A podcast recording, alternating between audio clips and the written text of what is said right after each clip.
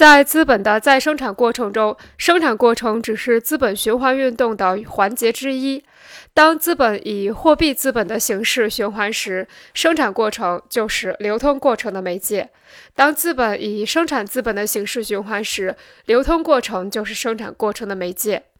资本的不断更新以及资本作为生产资本的不断再现，都以资本在流通过程中的形态变化为条件。